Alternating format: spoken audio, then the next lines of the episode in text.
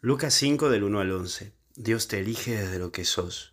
Lo primero que vamos a ver es los pescadores y Dios te invita a vivir la cotidianidad. Es en lo cotidiano donde Dios te acompaña y es en lo más humano de tu vida que te invita a vivir en lo divino. Estás llamado a anunciar a Dios en lo simple, en lo sencillo, como es en las cosas simples y sencillas, en donde se te invita a vivir las cosas de Dios. Hoy no es necesario que agarres la Biblia en tu laburo para que seas un evangelizador, sino es evangelizar con tu actitud, con tu buen día, con tu buenas tardes, o simplemente preguntarle al otro cómo está. Pero también aparece esto de lo de Pedro.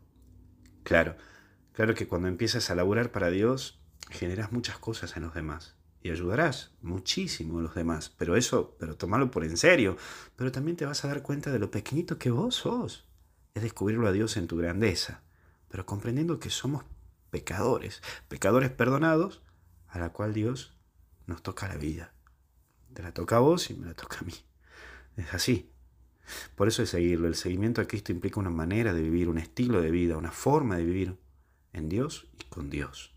Y es por ello que no tenés que desanimarte, porque Dios te toma como eres, para hacer obras hermosas. Pero jugátela por esta invitación que Dios te hace jugar para su equipo, ponerle todas las garras, todas las pilas, toda la fuerza. Eso sí, reconociendo que somos pequeños, pero que Dios hace todo. Solamente que que estar abierto a lo que Él te propone. Que Dios te bendiga, te acompañe y te proteja en el nombre del Padre, del Hijo y del Espíritu Santo. Y hasta el cielo no paramos. Cuídate.